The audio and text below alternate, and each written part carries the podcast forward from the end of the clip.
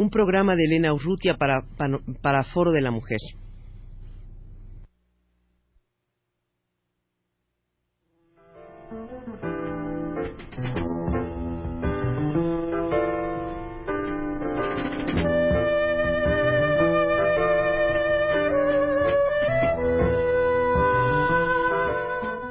Foro de la Mujer.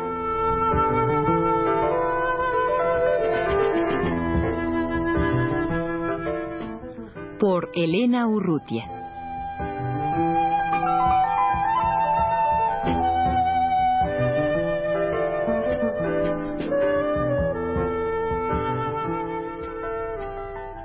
Elena Jordana acaba de obtener el Premio Nacional de Literatura López, Ramón López Velar de 1982 por teatro. Este premio, Elena, se entrega en, Zacatecas, ¿verdad?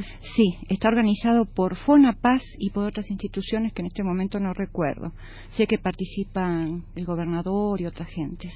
Y son cuatro los rubros que se, que se premian en... Sí, sí, se premia ensayo, poesía, cuento y teatro. Y te confieso que yo participé también en cuento y en poesía y no gané nada.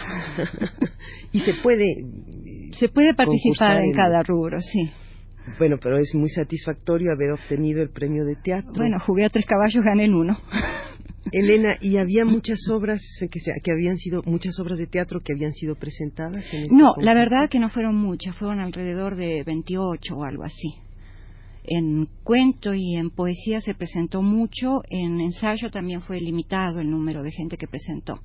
Bueno, de alguna manera esto es eh, natural eh, porque es consecuente con la producción general en México. Se escribe poco teatro. Es cierto. Entonces es lógico que en un concurso de teatro pues haya pocas las obras Claro, porque mira, el teatro este, tiene un problema que es la técnica es muy, muy fácil tener ideas y querer decir cosas, es más fácil expresarlas en otros géneros que en el teatro, porque la, técnica del teatro es un poquito más rígida, se necesita manejar bien las estructuras.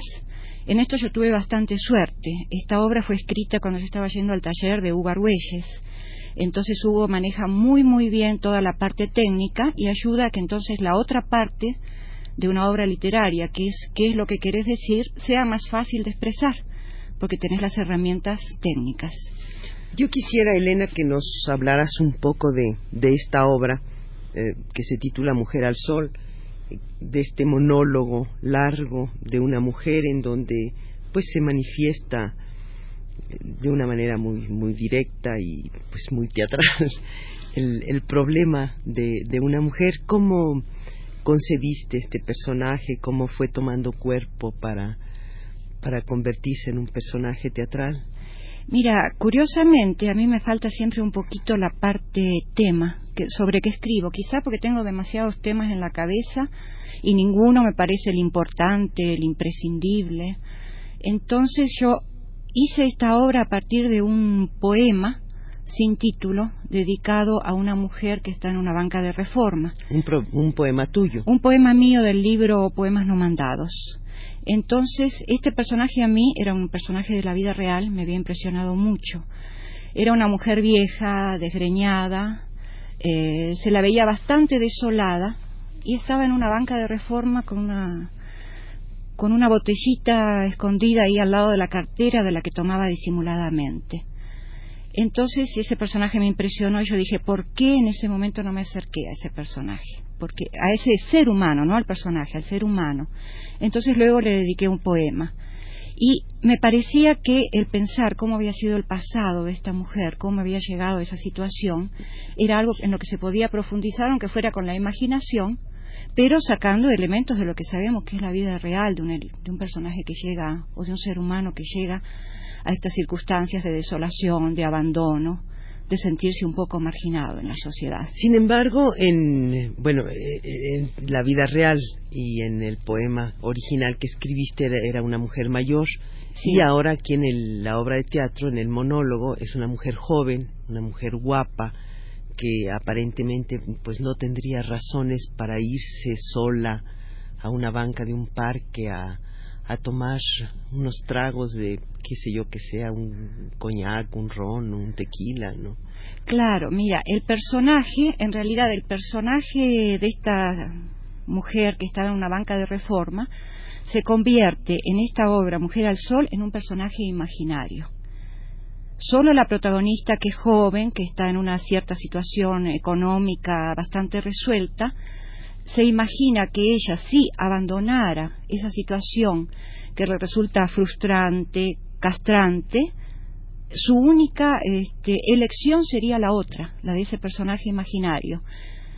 Entonces es una mujer, para mí el tema un poco de la obra, o quizá el tema de la obra, es una mujer que acepta todos los dictados de la sociedad.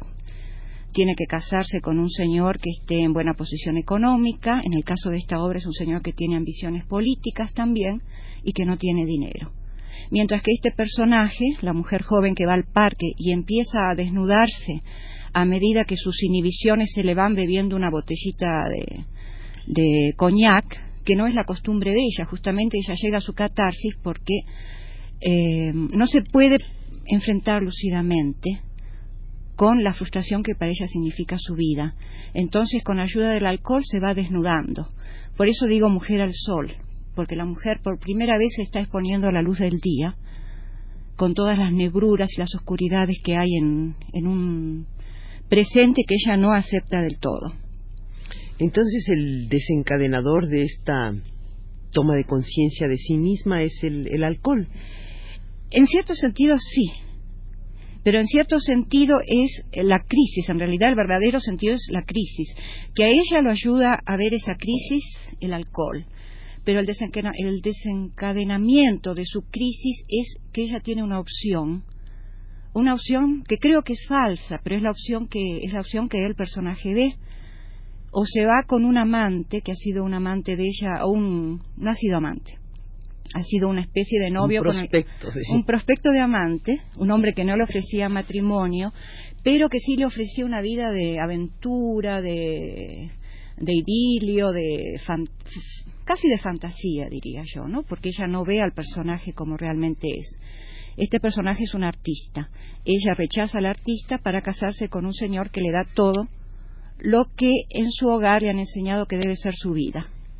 Sin embargo, para ella este es el momento en que se desarrolla la, trama, es la segunda vez que enfrenta de alguna manera esta, esta alternativa, porque ya antes de casarse pudo haber, haberse, digamos, eh, abierto esas puertas hacia el mundo, eh, yéndose con, con, este muchacho y no casándose con, finalmente con quien se casa, y que, que no nada más se casa con un sujeto, sino se casa, como tú dices, con una condición social, económica, con una seguridad que... Con un montón de instituciones, claro. Que parece ser que para ella es lo, lo, lo más fuerte, pero, pero claro, es, es, es, no solamente lo más fuerte, sino lo único, porque no tiene otras, otras eh, agarraderas, no, no, no ha tenido un condicionamiento que la preparara pues para ser independiente y para ser libre, ¿no? Exacto. Ese es el problema de ella. Dada la educación que tuvo, eh, este personaje no podría, eh, Pilar se llama, Pilar no podría haber hecho otra elección. No tiene que ser exactamente la contradicción artista, vida libre y contra este matrimonio dentro de todo lo que son las instituciones. Podía haber tenido otras opciones. Pero ella, tal como había sido educada, no veía nada más que esas dos opciones. Y esta opción que ella no acepta dos veces, ella cree que le va a llevar a ser una mujer abandonada, marginada. O sea que su panorama es muy limitado. La obra podría haber terminado de otra manera, pero hubiera sido una solución falsa. Mientras una mujer no vea claramente todas las opciones que puede elegir por sí misma, desprendiéndose de ciertos condicionamientos de la sociedad, no puede ser realmente libre. Ella hubiera caído en otro tipo de esclavitud y posiblemente hubiera terminado como el personaje imaginario, abandonada en un banco de la plaza, porque ella siempre está buscando su destino en base a lo que un hombre le pueda dar y no lo que ella misma elija. Elena, ¿tú sientes que hay una literatura específicamente femenina? Creo que hay un enfoque femenino y un enfoque masculino de los problemas. No podemos nosotros ver la óptica del mundo como la ven los hombres. Son otras condiciones fisiológicas, sociales, es otra la manera en que somos educados, son otras las presiones que pone la sociedad sobre nosotros. Aunque te voy a decir algo que yo creo que está marcado en la obra. Aquí los valores que sofocan, que frustran, que mm, aprisionan a esta mujer, están transmitidos por la madre y no por el padre. Bueno, es lógico eh, que, sea la madre finalmente la transmisora de lo que ella a su vez ha recibido, ¿no? Claro, pero ¿por qué transmite una mujer esos valores a su hija? Porque no tiene la, madre en este caso pues no ha visto otra cosa más que eso que ella ha recibido. Y eso que ella ha recibido es lo único que puede transmitir. No, no puede transmitir lo que no ha recibido o lo que no ha eh, ella misma puesto en, crisis eh, eh, puesto a juicio en tela de juicio. Entonces pues se da una transmisión natural y lógica. La madre recibió ese bagaje cultural y ese mismo lo transmite eh, tranquilamente a la hija y probablemente esta pilar de la obra, si llega más tarde a tener una hija, probablemente eh, transmita, los mismos valores, lo cual es bastante trágico para nosotras las mujeres y también para los hombres. Elena, en medio de tu obra, eh, la mujer tiene un lugar muy muy preponderante en medio de tu obra literaria, de tu poesía, de tu de tu teatro, de eh, lo, lo que has escrito a lo largo de toda tu, tu quehacer literario? Mira, lo que he escrito es bastante poco en realidad, ¿no? Pero creo que sí, siempre me interesa. No digo que. Está siempre escrito desde el punto de vista de mujer.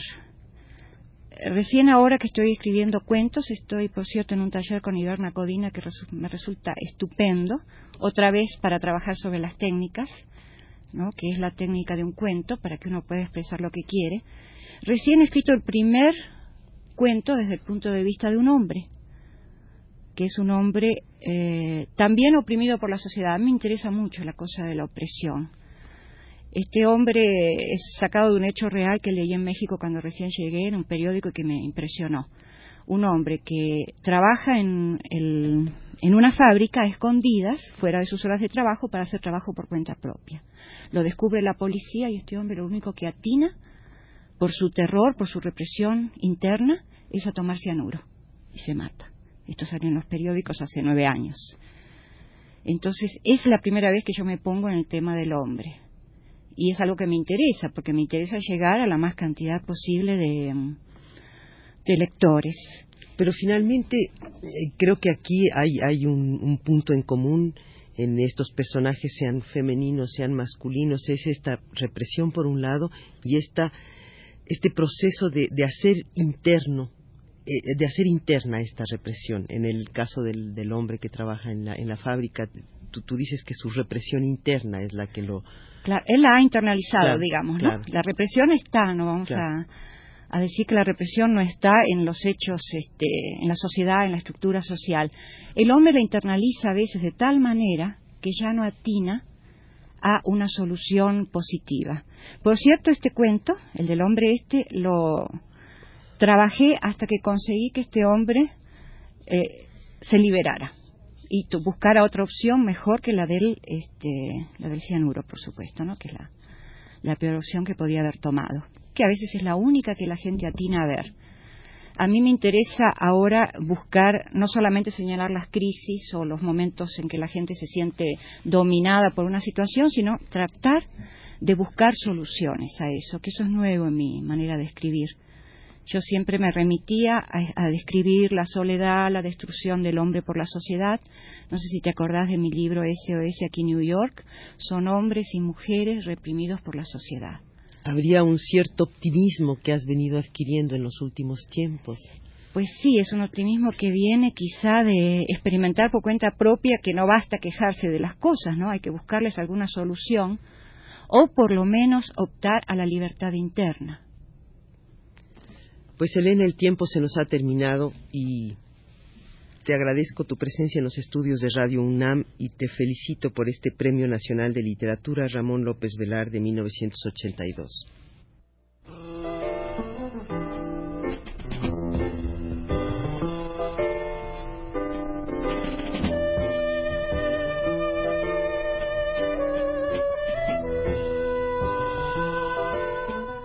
Foro de la Mujer.